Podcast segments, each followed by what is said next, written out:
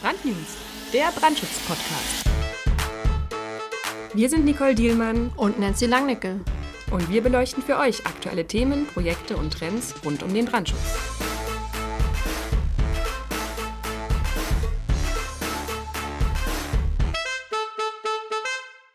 Herzlich willkommen zu unserem Brandnews-Podcast zum Thema Forschen für die Zukunft des Holzbaus. In einem der letzten Podcasts hatte ich mich bereits mit dem Fachplaner Philipp Neuhardt unterhalten, um herauszufinden, wo der Holzbau in Deutschland aktuell steht und wie die Reise weitergehen könnte. Heute habe ich Professor Dr. Jochen Cefuß getroffen und mit ihm über das Forschungsprojekt Timpuls gesprochen. Professor Cefuß leitet das Fachgebiet Brandschutz am Institut für Baustoffe, Massivbau und Brandschutz an der TU Braunschweig und ist maßgeblich am Timpuls-Projekt beteiligt. Ziel der Forschung ist es, wissenschaftliche Grundlagen bereitzustellen, um die Holzbauweise in Gebäudeklasse 4 und 5 zu optimieren, um die bauordnungsrechtlichen Regelungen zu verbessern und natürlich auch mehr Akzeptanz bei der Feuerwehr zu schaffen. Was genau untersucht wird und welche Ergebnisse es schon gibt, hört ihr euch am besten selbst an. Viel Spaß! Ja, ich begrüße Professor Dr. Jochen Cefuß, gerade frisch aus Braunschweig eingetroffen. Äh, herzlich willkommen und danke, dass du dir die Zeit nimmst. Ja, gerne mache ich das natürlich. Super. Ähm, wir wollen ja heute über den aktuellen Stand der Forschung im, zum Brandschutz im Holzbau sprechen. Wie wichtig ähm, wird deiner Meinung nach denn Holz als Baustoff in der Zukunft? Na, Holz wird wichtiger werden. Das ist, glaube ich, jetzt schon evident. Es war ja über Jahrhunderte lang der wichtigste Baustoff, gemeinsam mit Steinen, nicht? also Mauerwerk und Holz sind die traditionellen Baustoffe, die wir über Jahrhunderte hatten und ist dann vor, na sagen wir, Anfang äh, des letzten Jahrhunderts mehr und mehr abgelöst worden durch die Beton-Stahlbeton-Bauweise und natürlich vorher vielleicht auch schon ein bisschen durch die Stahlbauweise. Aber ähm, Holz hat ja Vorteile, ökologische Vorteile beispielsweise. Ein ökologischer Baustoff, er ist nachhaltig, ne, nachwachsender Rohstoff, obwohl er natürlich auch nicht unbegrenzt verfügbar ist, konkurriert ja auch sozusagen mit der Möbelindustrie. Ist Brennstoff auch, nicht? also ist nicht unbegrenzt verfügbar, aber er ist eben nachhaltig und er ist auch leicht. Ne? Im Vergleich zum Beispiel zu Stahl. Ja, Stahl ist auch ein Baustoff, mit dem man Bauteile ähm, die gewisse Spannweiten überbrücken, ähm, äh, verwendet. Damit konkurriert ja Holz sehr stark, also auch stabförmig, bei stabförmigen Bauteilen. Und Holz hat eine Dichte, die ähm, 14, 15 Mal niedriger als die von Stahl ist. Ja, also ist ein sehr leichter Baustoff. Ähm, nun haben sich ja in den letzten Jahren viele Landesbeordnungen im Holzbau äh, geöffnet. Wie bewertest du diese Entwicklung? Ja, das ist mehr oder weniger auf politischen Druck hin oder ja, sag mal, das ist ja so gesellschaftlicher Wandel auch. Wir haben ja viele Themen, die uns gesellschaftlich treiben. Ein wesentliches Thema ist sicherlich die Energiewende, dann der Bevölkerungswachstum oder das Bevölkerungswachstum in den Städten. Und da bietet der Holzbau eigentlich ganz gute Lösungen, nämlich A, ähm, Richtung Energiewende, weil es ja eben nachhaltiger Baustoff ist eben auch ein leichter Baustoff ist, ja, nicht viel Energie aufgewendet werden muss, um Holzbauteile zu herzustellen, zu erzeugen und ähm, eben als leichter Baustoff auch super geeignet, um Nachverdichtung, Aufstockung und so weiter durchzuführen. Mhm. Ähm, seit wann wird denn an der TU Braunschweig zum Thema Holzbau geforscht? Was waren da so die ersten Forschungsprojekte? Also mindestens seit den 1990er Jahren. Ähm, wir haben, nachdem uns im Zweiten Weltkrieg ja unsere Fachwerkinnenstädte in Deutschland abgebrannt sind, lange nicht viel mit Holz gemacht. Ne? Das war also eine schreckliche Erfahrung, sodass man also in der Nachkriegszeit vornehmlich massiv gebaut hat. Aber ähm, Ende der 80er, Anfang der 90er Jahre setzten dann also erste Forschungen ein, um zu zeigen, dass man also auch mit Holz brandsicher bauen kann, auch für höhere Gebäude, ne? für Gebäude der Gebäudeklassen 4 und 5. Und da wurden in den 1990er Jahren die Grundlagenforschung für die später 2004 eingeführte Musterholzbaurichtlinie ähm, gemacht. Das heißt also, die Holztafelbauweise wurde auf Herz und Nieren überprüft und brandsicher gemacht. Und seit wann ähm, bist du Teil der Forschung an der TU Braunschweig? Seit 2013. Also ich war vorher ja schon wissenschaftlicher Mitarbeiter, war ich übrigens bei diesen Versuchen zur Musterholzbaurichtlinie Ende der 90er Jahre auch schon beteiligt, damals aber natürlich sozusagen als ausführendes Organ, nicht als leitendes. Und seit 2013 habe ich die Professur inne. Hm, okay.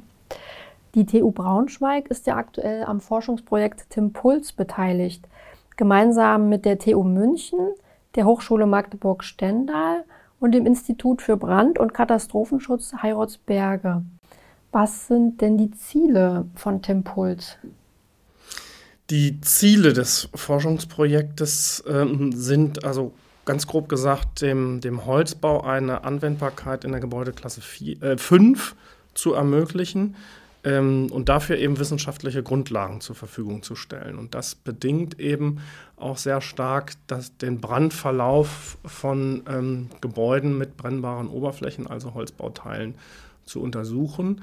Nämlich immer hinsichtlich der Fragestellung, ist es gleichwertig mit massiven Konstruktionen oder wie können wir es mit massiven Konstruktionen gleichwertig machen? Weil zwar ist es politisch gewollt, dass die Holzbauweise stärker äh, Verbreitung findet, aber kein Politiker, kein Bauaufsichtsvertreter würde zugestehen, dass das Sicherheitsniveau dadurch wesentlich absinken soll. Ne? Also ist die große Aufgabe zu zeigen, wie kann man den Holzbau ähm, dem Holzbau eine breitere Anwendung verschaffen, ohne das Sicherheitsniveau abzusenken. Und welche Ergebnisse wurden äh, dabei bisher erzielt? Ja, wir sind jetzt ungefähr in der Mitte des Forschungsvorhabens und wir haben zunächst natürlich Grundlagenuntersuchungen durchgeführt. Einmal zum Raum, äh, Raumbrände haben wir untersucht, also wie ähm, verhält sich der Raumbrand bei brennbaren Oberflächen im Vergleich zu Raumbränden mit nicht brennbaren Oberflächen. Dann äh, war das Thema Selbstverlöschen ähm, ein wesentlicher Untersuchungsschwerpunkt. Ähm, denn eine Strategie ist, ähm, die äh, Holzbauteile möglichst so auszulegen, dass sie, ähm, wenn das sogenannte Stützfeuer ähm, entfernt wird, das heißt also die Brandlast, die wir sowieso im Gebäude haben, die wir ja auch im Massiv Bau hätten, wenn die entfernt werden oder gelöscht werden, dann ist es eigentlich erstrebenswert, dass dann vielleicht mit einer gewissen Zeitverzögerung auch die brennbaren Oberflächen nicht mehr brennen. Ja, dann hätte man nämlich genau die Gleichwertigkeit gezeigt, denn in jedem Gebäude im Massivbau haben wir ja auch brennbare ähm, äh, Brandlasten oder haben wir auch Brandlasten, mobile Brandlasten, wie wir sagen, und die müssen auch von der Feuerwehr gelöscht werden. Mhm. Welche Auswirkungen haben denn generell äh, brennbare Oberflächen auf, auf den Brandverlauf? Brennbare Oberflächen ähm, verstärken oder können natürlich den Brandverlauf verstärken und ihn äh, den, den, Anstieg der Wärmefreisetzung auch äh, schneller vonstatten gehen lassen. Und ähm, insofern wird es vermutlich auch darauf hinauslaufen, dass die ähm, brennbaren Oberflächen unter Umständen begrenzt werden. Also dass man in der Regel wohl nicht sämtliche Wände und Decken in Holzoberfläche ausführen werden kann. Ähm, was vielleicht ja auch nicht so unbedingt erstrebenswert ist, das findet man vielleicht im Alpenraum mal. Ne? Aber ich sag mal, hier in unseren Breiten ist das, denke ich, auch nicht unbedingt die Zukunft. Das wollen die Leute, glaube ich, auch nicht. Aber warum nicht eine Decke oder vielleicht auch mehrere Wandflächen in Holzbauweise? Ähm, du hast gerade das Thema ähm, Selbstverlöschen angesprochen. ähm, ist denn ein Selbstverlöschen von Holzbauteilen möglich und wie wird es mhm. erforscht? Unter gewissen Randbedingungen ja. Ähm, wir haben also eine Versuchsserie gemacht ähm, in einem mittelgroßen Raum. Wir müssen da noch den Maßstabseffekt untersuchen. Das heißt also, wir werden das auch in ähnlicher Form noch in größeren Räumen machen. Aber bei diesen ersten Versuchen in den mittelgroßen Raum mh, hat sich gezeigt, dass wenn das Stützfeuer entfernt wird, also die mobile Brandlast, ja, wenn sie entfernt wird oder gelöscht wird, sagen wir mal so, ähm, kommt es auch zum Selbstverlöschen, wenn der Anteil der Holzoberflächen einen gewissen Grad nicht überschreitet. Nicht? Denn wenn die Wände zum Beispiel keinen großen Abstand voneinander haben, dann haben wir eine Wärmestrahlung von einer Wand zur anderen und dann befruchtet sich sozusagen das Feuer. Nicht? Aber wenn der Raum hinsicht, äh, hinreichend groß ist oder vielleicht nur eine Wandfläche in Holzbauweise, ähm, vorhanden ist, dann bestehen gute Möglichkeiten, dass äh, der Brand eben von selbst ausgeht, also dass es zum Selbstverlöschen tatsächlich kommt. Mhm. Und was bedeutet das dann für die Praxis?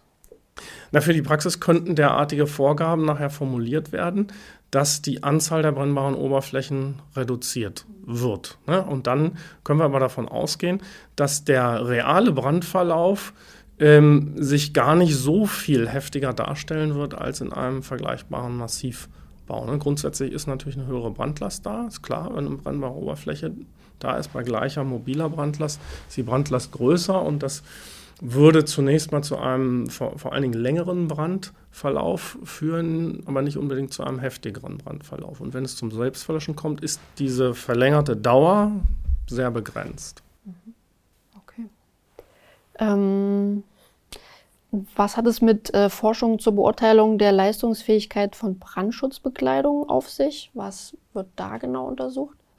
Wir müssen unterscheiden, bei dem im Holzbau haben wir im Prinzip ja zwei unterschiedliche Bauweisen, also einmal die Holzmassivbauweise und dann die traditionelle Holztafel- oder Rahmenbauweise. Das sind also le letztendlich skelettartige Holzkonstruktionen, die gefüllt werden, ne, wo die, äh, die Ausfachungen gefüllt werden mit Dämmungen, also wie traditionell Fachwerkhäuser auch gebaut wurden, sind nur, dass man das natürlich heute anders macht, dass man ähm, entsprechende Bekleidungen vorsieht, ähm, und durch diese Bekleidung wird das Holz, also der Holzständer, gekapselt. Das ist im Moment ja eine zulässige Bauweise auch in der Gebäudeklasse 4 oder bis zur Gebäudeklasse 4.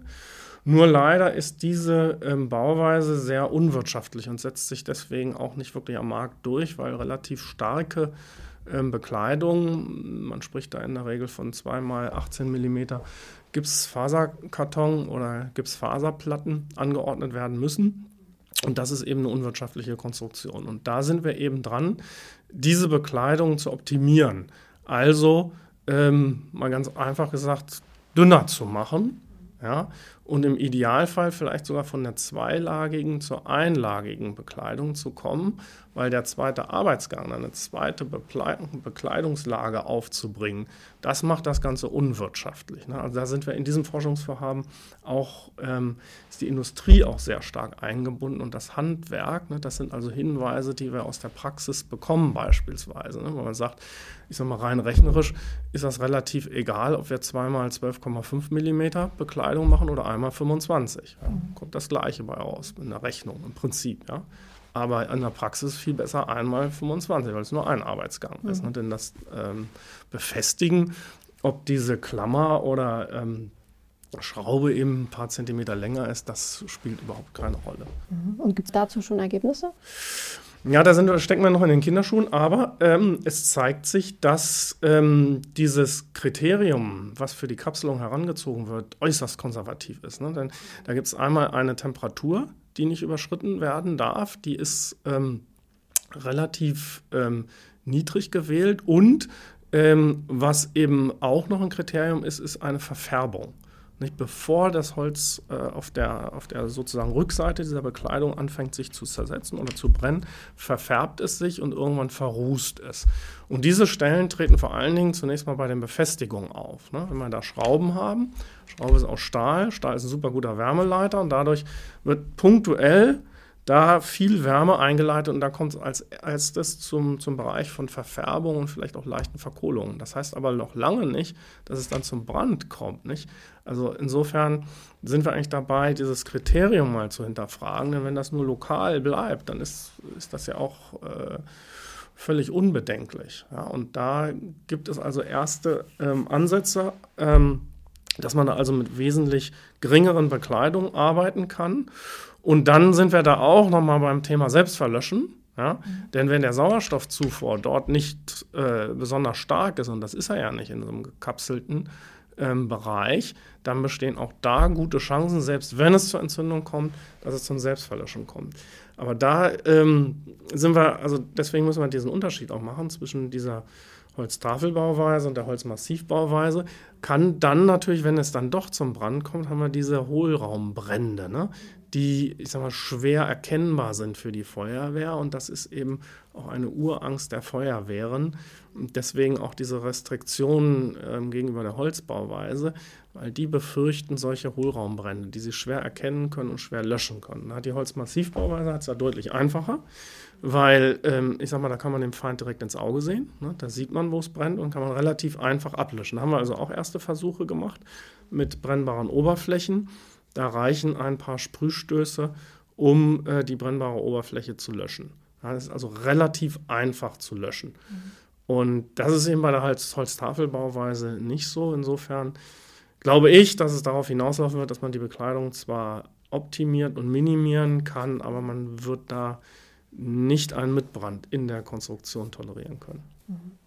Und diese, dieses Kapselkriterium, ist das ähm, weltweit so oder ist das speziell in hm, Deutschland so streng? Europaweit. Okay. Also europaweit gibt es dieses Kriterium, da müssen wir unterscheiden, aber ähm, es gibt in den Bauordnungen der einzelnen Länder unterschiedliche Anforderungen. Die meisten Länder fordern dieses, diese Kapselung gar nicht. Ja, also wenn wir jetzt mal über den Rhein schauen nach Frankreich, die haben keine Anforderungen an die Kapselung, die stellen zwar hohe Anforderungen an den Feuerwiderstand, aber sie haben keine Anforderungen hinsichtlich einer Kapselung oder einer Nichtbrennbarkeit von Baustoffen.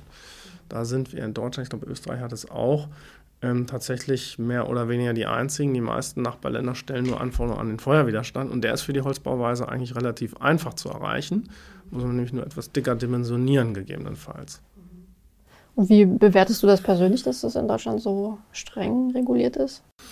Ja, also ich mm, bin mir ganz sicher, dass das aus den Erfahrungen des Zweiten Weltkriegs her noch rührt, ja, dass die Holzbauweise da sozusagen schlechtes Image mitbekommen hat, wobei die alten Fachwerkgebäude waren natürlich auch ganz anders gebaut, ne? das waren historische Konstruktionen. Also insofern ähm, denke ich, ist das natürlich richtig, dass man sich da jetzt bewegt und das ist auch überfällig, ne? auch wenn man diese gesellschaftlichen Entwicklungen betrachtet. Und ähm, das ist auch nicht mehr aufzuhalten. Also das wird diese Entwicklung wird weitergehen. Aber ähm, sie wird äh, mit Augenmaß betrieben, so wie alle Entwicklungen in Deutschland. Ich sag mal, äh, wir Deutsche springen nicht immer sofort auf auf so einen Trend und schieben den ganz weit nach vorne, sondern wir sind ein bisschen vorsichtiger, gucken erstmal, was die anderen machen und dann kommen wir, dann machen wir es auch richtig gründlich. Ne? Und dann machen die anderen das später so wie wir. so ist es jedenfalls ganz oft. Ja, ist ja auch äh, oft sinnvoll. Ähm, es wird ja auch der Einfluss der Ventilation untersucht. Ähm, welches praktische Ziel wird denn damit verfolgt? Also beim Einfluss der Ventilation, ähm, der ist, ähm, die Ventilation ist ein ganz wesentlicher Einflussfaktor ähm, für den Brandverlauf, neben der Brandlast natürlich. Ne? Ähm, unterventilierte Brände führen eben auch vielleicht zu niedrigeren Temperaturen, aber zum längeren Brandverlauf, aber eben auch zu einer stärkeren Produktion von ähm, toxischen Gasen, von CO. Und das ist ähm, gerade im Holzbau immer wieder ein Thema, ja, weil die Konstruktion mitbrennt und dadurch potenziell mehr CO entstehen kann als in einem Massivbau. Und insofern muss dieses Thema irgendwie immer mit beleuchtet werden. Ne? Aber was das praktisch nachher für Auswirkungen hat, es wird sicherlich nicht irgendwelche Regelungen geben, dass man Gebäude so bauen muss, dass irgendwelche äh, Ventilationsfaktoren einzuhalten sind oder nicht. Das ist natürlich ein reines Forschungsthema. Ne? Okay. Also nicht mit einem Ziel, dass nein, das dann auch Nein, dass wir die Anzahl der Fenster beschränken oder vergrößern oder so. Nein, das wäre nicht zielführend. Gut. Ähm, ich habe gehört, dass im Rahmen von, von dem Tim Puls Forschungsprojekt auch Versuche zur Leistungsfähigkeit von Bauteilanschlüssen äh, gemacht wurden oder werden. Ja. Ist das richtig? Ja, werden sind noch nicht gemacht worden. Ähm, wir sind ja jetzt erstmal bei den Grundlagen. Ne? Das war also das Thema Brandverläufe klären, Selbstverlöschen klären. Dann müssen wir in großen Maßstab gehen. Dann haben wir die Bauteile und zum Schluss auch die Anschlüsse. Ja, weil das ist auch im Holzbau äh, immer ein Thema, die Anschlüsse und die Rauchdichtigkeit. Ja. Es gibt ja zwar Bauordnungen, die die Gebäudeklasse 5 für den Holzbau schon geöffnet haben, beispielsweise Baden-Württemberg, aber ähm, äh, fordern, dass eine Rauchdichtigkeit sichergestellt wird. Aber kein Mensch auf der Welt weiß, wie. Also da gibt es überhaupt noch gar keine Vorgaben, wie man Rauchdichtigkeit sicherstellen kann. Und da gibt es natürlich auch jetzt schon Konstruktionen, die in der Vergangenheit entwickelt worden sind und die werden wir nochmal auf Herz und Nieren überprüfen. Und das ist eben auch ein wesentliches Ziel des Forschungsvorhabens, so einen Katalog letztendlich der Praxis zur Verfügung zu stellen und dann ähm, auch den Wissenstransfer herzustellen. Das werden wir nicht mehr ganz in diesem Forschungsvorhaben schaffen, aber es wird ein Anschlussvorhaben geben. Das ist im Prinzip eigentlich schon vereinbart, in dem der Wissenstransfer dann ähm, organisiert werden soll. Mhm. Hm, kannst du das noch ein bisschen konkretisieren, was da passiert mit den Ergebnissen? Ja, da werden also zum Beispiel diese Bauteilkataloge, die erstellt werden, werden vorgestellt, also im Rahmen von Seminaren beispielsweise und Schulungen für Praktiker, für Ingenieurbüros, für Baufirmen und ähnliches, aber eben auch für Feuerwehren beispielsweise. Also, wir hatten ja vorhin auch gesagt, ein Partner ist das Institut für Brand- und Katastrophenschutz, also letztendlich ein Institut der Feuerwehr, das sich eben mit dem abwehrenden Brandschutz beschäftigt. Und ähm, auch hier ist geplant, dass ähm, äh, sozusagen Erkenntnisse aus dem Forschungsvorhaben in die Schulung der Feuerwehrleute, also in den Feuerwehrschulen sozusagen verbreitet werden, weil da das Wissen und die Kenntnis der Bekämpfung von Bränden im Holzbau eher gering verbreitet ist, nämlich weil wir bisher kaum Holzbauten haben, ne? außer sagen wir, im Einfamilienhausbau. Ja? Also gibt es auch wenig Kenntnis, wie man da um, damit umgeht mit so einem Brand. Und das soll da eben auch letztendlich ähm, ein, ein Ziel des Forschungsvorhabens sein oder ist ein Ziel. Sehr gut, sehr spannend. Ähm, wie ist denn der aktuelle Stand zur Forschung zur Umsetzung von Holzfassaden in Gebäudeklasse 4 und 5? Ja, grundsätzlich verboten. Ne? Die Bauordnungen sehen das bis auf jetzt ganz wenige, die sich öffnen, Hamburg beispielsweise, eigentlich nicht vor. Ähm, in Hamburg hat man eine Lösung gefunden, indem man mit sogenannten Brandsperren arbeitet. Das sind also Bleche, im Prinzip Stahlbleche, die in, der, in die Fassade integriert werden, geschossweise, ähm, um eine Brandausbreitung über die Fassade zu behindern. Das ist auch eine Lösung, die im Ausland schon länger praktiziert wird, in der Schweiz und Österreich beispielsweise. Ich meine, auch in Schweden ähm, gibt es diese Lösung schon, aber in Deutschland war das bisher nicht zulässig. Das kommt hinter das Holz sozusagen? Oder? Es kommt sozusagen ja, ähm, zwischen die Holzfassade. Also es, es, unterbricht sozusagen die Holzfassade ja. auch. Ne? Und die ähm, Trägerplatten, an denen diese Holzfassaden befestigt sind, die müssen aus nicht brennbaren Baustoffen sein. Ja? Wir haben jetzt gerade letztes Jahr ein Forschungsvorhaben abgeschlossen, da ging es um Wärmedämmverbundsysteme, dann allerdings nicht mit ähm, Holzmassivfassadenelementen, sondern Holzfaserdämmplatten. Holzfaserdämmung hat ja auch sehr gute Dämmeigenschaften, weil Holz eben schlechter Wärmeleiter ist und kann aber im Moment auch nicht angewendet werden, weil es eben ein normal entflammbarer Baustoff ist. Und das ist in der Gebäudeklasse 4 und 5 nicht erlaubt. Da müssen die Dämmstoffe schwer entflammbar sein und ähm, im Wärmedämmverbundsystem das heißt ja, da gibt es ja noch eine Putzbekleidung. Kann man aber sicherstellen durch Dimensionierung der Putzbekleidung beispielsweise, dass es nicht zum Schwelen, auch nicht zum Entzünden dieser Holzfaserdämmung kommt, also auch wieder dieses Kapselprinzip.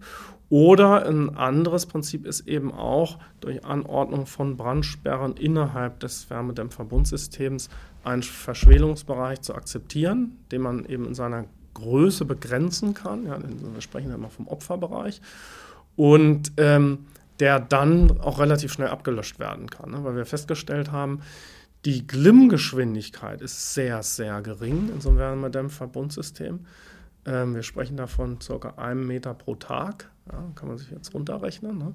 Also selbst wenn so ein Brand ähm, nur schwer gelöscht werden kann, weil er irgendwo im oberen Bereich der Fassade ist, ähm, kann er eigentlich relativ nach, nach Öffnen der Fassade dann doch relativ schnell ähm, gelöscht werden, weil er einfach in seiner Ausdehnung sehr begrenzt ist und der Bereich, der von außen ähm, verrußt ist, wo man auch sieht, wo sich Flammen gebildet haben, das ist im Prinzip auch der Bereich, hinter dem es schwelen könnte. Ne? Und wenn man den, ich sag mal, mit einem, einem gewissen Sicherheitsabstand äh, ähm, öffnet, dann kann man sich auch sicher sein, dass man ähm, den verschwelten Bereich erwischt, weil auch das wieder eine Urangst der Feuerwehr ist, ne? dass sich da ein Brand ähm, ausbreitet oder ein Schwelbrand über Tage ähm, im ganzen Gebäude, an der ganzen Fassade sich ausbreitet. In der Tat ist diese ähm, Schwelrichtung, ja, wie sich so ein Schwelbrand ausbreitet, die, die ist rein zufällig, äh, hängt von der Sauerstoffzufuhr ab. Das geht also seitlich, es geht nach oben, es geht auch manchmal wieder ein Stück runter.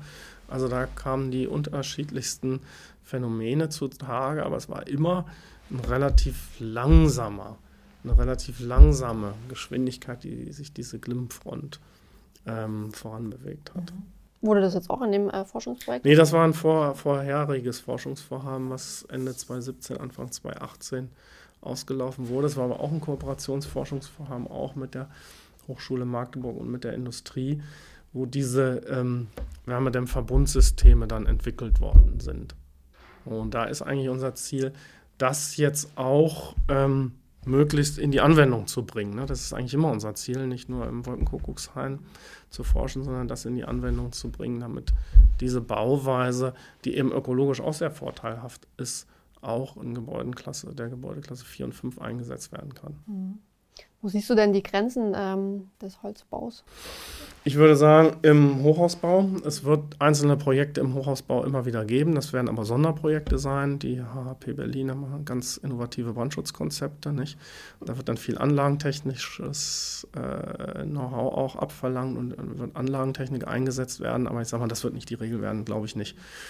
Und ich glaube auch, ähm, dass es nur schwer wirtschaftlich darstellbar ist im Hochhausbau, Holz einzusetzen, weil der Werkstoff irgendwann dann einfach an seine Grenzen stößt. Mhm. Wie verhalten sich denn äh, Brandschutzbeschichtungen für den Innen- und Außenbereich? Macht das überhaupt Sinn? Und wenn ja, welche Anwendungsmöglichkeiten gibt es? Also Brandschutzbeschichtung, es gibt ja Produkte, die ähm, mit denen ähm, Holzbauteile schwer entflammbar gemacht werden können unter ganz bestimmten Randbedingungen. Ich sehe das aber kritisch, ähm, spielt auch keine Rolle bei uns in dem Forschungsvorhaben, ähm, weil einmal schwer entflammbar heißt ja immer noch brennbar. Ähm, und zum anderen ist das natürlich eine Chemiekeule, ne, mal auf Deutsch gesagt, die da äh, eingebracht wird. Und dann ist dieser Vorteil ökologisch nachhaltig irgendwie gar nicht mehr da. Ne? Also insofern ist das kritisch zu sehen. Es gibt Bestrebungen, auch Beschichtungs- oder Schutz- Systeme auf ähm, ökologischer Basis zu entwickeln, zum Beispiel stärkebasierte ähm, Schutzsysteme. Aber da ist man noch nicht aus den Kinderschuhen hinaus. Also es ist bisher nicht erfolgreich. Mhm. Und gibt es denn ein Produkt, das den Feuerwiderstand von Holz erhöhen kann? Nee, das gibt es nicht. Ist aber aus meiner Sicht auch überhaupt nicht notwendig, denn der Feuerwiderstand kann durch äh, Überdimensionierung relativ leicht erreicht werden. Ne? Holzbauteile haben sowieso schon einen sehr massigen Querschnitt und dann nimmt man vielleicht eine, ähm, einen Querschnitt, der größer ist und dann hat man den Feuerwiderstand erreicht. Ne? Denn der Abbrand ist ungefähr 0,7 mm pro Minute und dann kann man sich sehr schnell ausrechnen, wie viel von dem Holzquerschnitt rechts und links und unten dann ähm, im Brandfall verloren geht. Mhm. Ähm, in einem der letzten Podcasts hat der Fachplaner Philipp Neuhardt gesagt, dass er die Kombination aus Holz und Lehm erfolgversprechend findet. Was hältst du davon? Im Moment haben wir ja in, im, ähm, im Holztafelbau die Bekleidung, die aus Brandschutzplatten bestehen, zum Beispiel Gipskartonfaserplatten oder Gipsfaserplatten. Und da ist es theoretisch natürlich auch denkbar, dass man da Lehm verwendet. Ja? Lehm ist auch eher ein schlechter Wärmeleiter und ist eben sehr ökologischer Baustoff. Und es gibt auch ähm, Forschungsarbeiten, wir haben mal die Strohballenbauweise untersucht. Ja, das ist eine Bauweise, die man natürlich jetzt auch nicht bei Gebäudeklasse 4 und 5 vielleicht einsetzen würde, zumindest nicht regelhaft. Ähm, aber das, diese Strohballen haben eben auch eine sehr gute Dämmeigenschaft und da war es eigentlich sozusagen die natürliche Lösung, die mit Lehm zu schützen. Ne? Das sind aber teilweise dann recht dicke Bekleidungen. Das kann man machen, aber ob das wirtschaftlich darstellbar ist, weiß ich nicht. Habe ich so meine Zweifel. Okay. Ähm, was denkst du, wo geht die Reise der Holzbauforschung noch hin? Wo gibt es deiner Meinung nach Lücken? Was sollte unbedingt noch erforscht werden? Also ich glaube, dass wir ähm, bei den Themen, die wir jetzt anfassen, glaube ich, einen sehr, sehr großen Schritt weiterkommen. Und ähm, wenn wir dann den Holzbau in der Gebäudeklasse 5 anwenden können, dann äh, haben wir schon mal sehr viel erreicht. Natürlich wird es auch dann irgendwann weitergehen. Ne? Wir haben dann diese Ansätze mit den Naturbränden. Das wird, ähm, denke ich, im Holzbau hm, auch noch äh, stärker kommen. Ich habe vorhin gesagt, wir rechnen häufig mit so einer Abbrandrate von 0,7 mm pro Minute. Das ist aber bei Standardbrand nicht. Ähm, das ändert sich natürlich mit der Brandbeanspruchung, wenn wir Brände haben, die mal fallende Temperaturen haben, vielleicht mal wieder steigende Temperaturen. Da gibt es bestimmt noch ganz viel Forschungsbedarf, um sozusagen diese rechnerischen Modelle noch zu entwickeln. Das, ähm, wir machen jetzt viel experimentelle Forschung ne, und da werden wir auch in Ansätzen Rechenmodelle natürlich haben, aber da wird noch viel passieren müssen. Also dass man Holz richtig im Rechenmodell abbilden kann, was Brandverhalten angeht und auch das Tragverhalten. Ähm, das hat übrigens auch nicht nur was mit dem Brand zu tun, sondern auch in normalen Bemessungen ähm, bestehen da auch noch Defizite. Ich glaube, da wird es hingehen, die Konstruktionen, die wir jetzt entwickeln, da ähm, glaube ich, die sind auch dann zukunftsträchtig ne, in der Holzmassivbauweise, auch in der Ständerbauweise. Aber was so diese rechnerische Modellierung angeht, da ist, glaube ich, noch viel Forschungsbedarf da. Mhm. Und was muss äh, aus deiner Sicht politisch noch passieren, damit sich der Holzbau besser etablieren kann in Deutschland? Ich glaube, grundsätzlich ist die, das politische Klima jetzt schon sehr, sehr, sehr positiv. Ähm, wen wir noch sehr stark überzeugen müssen, ist die Feuerwehr. Ja, die hat da eben noch sehr äh, große Bedenken, wobei das auch diffus ist. Wir haben also im Rahmen dieser, dieses Tempulsforschungsvorhabens auch eine Befragung der Feuerwehren vorgenommen. Leider mit mäßigem Erfolg, was die Rücklaufquote anging. Bei den Berufsfeuerwehren war die noch relativ gut, aber bei den anderen Feuerwehren, also respektive Freiwillige Feuerwehren, Werkfeuerwehren, Werkfeuerwehren natürlich auch nicht viele Holzbauten hatten, eher marginal. Nicht? Ähm, aber das ist ein anderes Problem. Aber aus den ähm, Antworten konnte man schließen, dass die Feuerwehren grundsätzlich, wenn man sich fragt, grundsätzlich, wie stehen sie zur Holzbauweise, positiv stehen. Nicht? Aber wenn man dann so ins Detail geht, dann kamen diese Bedenken mit den Hohlraumbränden. Mhm. Ne? Und da waren sie gar nicht bereit, dass man da zum Beispiel das Kapselkriterium neu definiert. Ähm, da herrschen eben sehr, sehr starke Bedenken und da, glaube ich, ist Aufklärung gefragt und äh, Schulung gefragt. Und ähm, man darf das auch nicht zu sehr auf die leichte Schulter nehmen, weil die Feuerwehr ist am Ende die, die es ausbaden muss. Ja. Und was im Holzbau eben auch wichtig ist, ist, ähm, dass die Ausführung äh, vernünftig äh, ausgeführt wird. Ne? Unterscheidet den Holzbau vielleicht dann vom Massivbau, der da vielleicht ein bisschen dankbarer ist, ne, was Ausführungsfehler angeht, wenn der Abstand der Bewährung ähm, zur beflammten Oberfläche eben nicht drei Zentimeter ist, sondern nur zwei.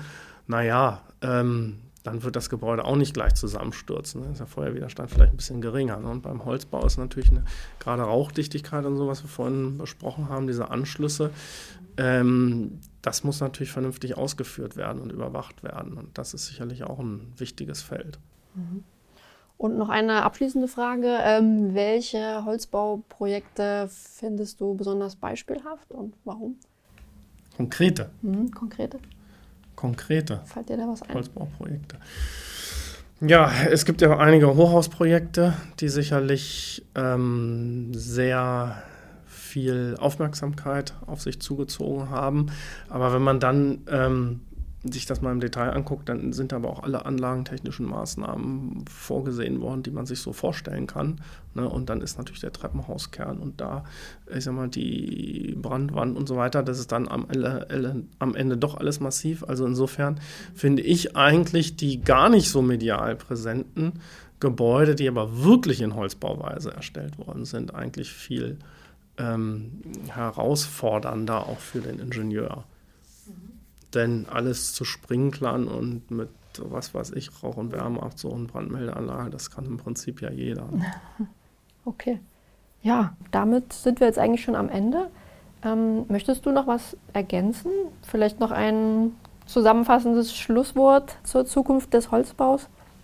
Ich glaube schon, dass wir viel Bewegung haben werden in der Holzbauweise und gerade das Thema Brandschutz ist da ein ein Riesenthema, Schallschutz im Übrigen auch. Nicht? Aber Brandschutz ist das dominierende Thema, wenn man mit Leuten spricht, warum der Holzbau so gehemmt ist, dann wird immer Brandschutz als erstes genannt, Schallschutz als zweites. Aber da ist eben viel Bewegung drin, ne, eben auch politisch gewollt, ist Druck da. Manchmal haben uns die Bauordnung so ein bisschen überholt schon, ne, sind Forschung gar nicht so weit und haben die schon andere Lösungen. Und jetzt äh, sind sie aber, glaube ich, darauf eingeschwenkt und glaube schon, wenn man das gründlich macht und da eben die entsprechenden Grundlagen legt, ähm, wird sich das auszahlen, ne, weil dann ähm, sozusagen auch eine wirkliche Basis dafür ist. Und gerade in den Innenstädten, glaube ich, nicht nur was Aufstockung und Nachverdichtung angeht, sondern auch dann wirklich Neubauten in der Gebäudeklasse 4 und 5. Ähm, das wird einen Marktanteil gewinnen, da bin ich von überzeugt. Auf dem platten Land glaube ich das eher nicht. Ne, also die Holzbauweise wird jetzt nicht rasant durch die Decke gehen. Andere Bauweisen, alle Bauweisen haben ihre Berechtigung, das muss man ganz klar sagen. Ähm, auch der Mauerwerksbau oder der Massivbau. Aber der Marktanteil der Holzbauweise wird sich vergrößern, das glaube ich schon.